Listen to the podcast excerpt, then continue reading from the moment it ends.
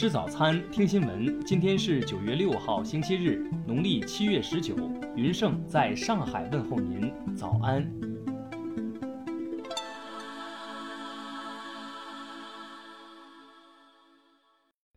首先来关注头条消息。当地时间四号举行的白宫记者会上，特朗普在提到新冠肺炎疫情话题时，再度语出惊人。在谈到美国的死亡病例数时，特朗普称，他个人认为中国的死亡人数比美国多得多，还污蔑中国在通报环节有猫腻。在我看来，中国的死亡人数远远超过我们，这只是我的观点。但他们不报告死亡病例，或者说他们没有准确的报告。我不想让其他国家难堪，但我可以告诉你，一些国家的死亡数远远高于美国，但他们不报告。特朗普还表示，相比之下，美国的死亡病例数报告细致到了无人能够企及的地步。根据美国约翰斯霍普金斯大学的实时数据显示，截至北京时间九月五号六时二十八分，美国累计新冠确诊病例达六百一十九万六千五百八十二例，累计死亡则达十八万七千六百一十八例。美国在这两项疫情数据上都是全球最多。此外，华盛顿大学健康指标与评估研究所发布的一份报告指出，美国新冠病亡率高于多个国家。从死亡病例数据来看，新冠肺炎已超越癌症，成为美国第二大死因，排名仅次于心脏病。听新闻早餐知天下大事，下面来关注国内新闻。日前发布的最高人民法院、最高人民检察院、公安部关于依法适用正当防卫制度的指导意见明确。非法侵入他人住宅等不法侵害，可以实行防卫。二零一九年，我国实物商品网上零售额占社会消费品零售总额的比重上升到百分之二十点七，对社零总额增长贡献率达到百分之四十五点六，电子商务从业人数超过五千一百二十五万人。为确保国际旅行健康安全，降低疫情跨境传播风险。我国驻美国使领馆决定于美东时间十五号零时起，在美国全面实施赴华旅客核酸检测措施。工信部部长肖亚庆昨天表示，当前中国 5G 用户已超过六千万，今年将推动 5G 大规模商用。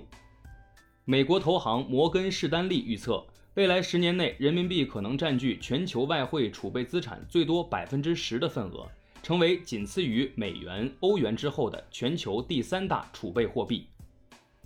中国证券业协会执行副会长安青松昨天表示，截至今年八月底，我国有外资参控股证券公司十七家，其中新批准外资控股证券公司九家。香港工会联合会发布消息称，四号起，香港居民可在内地补办和换取回乡证。腾讯微博发布官方公告称。将于本月二十八号二十三时五十九分停止服务和运营，届时将无法登录。下面来关注国际新闻。美国最大的警察工会组织警察兄弟会宣布支持现任总统特朗普连任，并称赞其支持法律与秩序的主张。美国国会预算办公室近日发布报告称，由于新冠疫情导致政府支出增加，收入下滑。公共持有的美国联邦政府债务规模将于二零二一财年超过国内生产总值。美国华盛顿大学卫生统计评估研究所最新发布的新冠疫情模型预测结果显示，到二零二一年一月一号，美国累计新冠死亡病例可能达到四十一万例。日本首相安倍晋三继任候选人开启竞选。总裁选举管理委员会决定，为响应新型冠状病毒对策，选举期间将不举行街头演说。因持续暴雨引发洪涝灾害，苏丹安全与防卫委员会五号宣布全国进入为期三个月的紧急状态。巴西汽车生产商协会公布的数据显示，今年八月，巴西汽车产量为二十一点零八万辆，环比增长百分之二十三点六，同比下降百分之二十一点八。世界反兴奋剂机构五号发布声明表示，多名政府代表对美国威胁停止缴费表达了担忧。世界反兴奋剂机构将考虑修正相关条款，对违反规定的签约方进行制裁。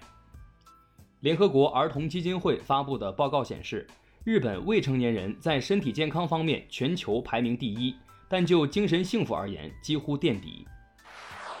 下面来关注社会民生新闻。山西省教育厅日前发布通知，提出原则上不举办面向义务教育阶段学龄前儿童的竞赛活动，坚决防止由家长或其他人代劳等参赛造假行为。北京银保监局日前提醒，各金融机构在疫情期间按照相关要求出台了相应的信用卡还款优惠政策，但这并不代表疫情期间不需要还款。九号起，在符合疫情防控要求前提下，大连各地可有序恢复社区服务场所、居家和社区养老服务中心营业，以及殡仪馆等殡葬活动场所遗体告别仪式和守灵服务。近日，上海两名女子李某瑜和李某磊在明知乘坐轨道交通需佩戴口罩的情况下，蓄意在地铁站台劈叉博关注。目前，两人因扰乱公共场所秩序，被轨交公安处以行政警告。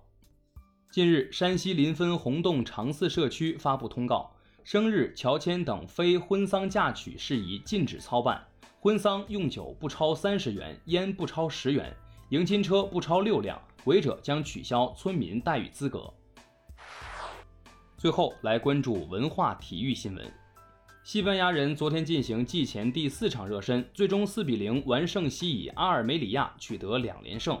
以两胜一平一负的战绩结束热身赛。中超联赛第一阶段 B 组第九轮的一场焦点战，昨晚在苏州开打。上海上港零比二不敌河北华夏，八轮不败遭到终结。香港配音演员、歌手、电影及电视剧演员谭炳文因肺癌于五号去世，享年八十六岁。时隔三十四年，三星堆遗址将再次启动发掘。目前，遗址一二号祭祀坑周边已开展系统全面的考古勘探和发掘，为下一步发掘新发现祭祀坑打下基础。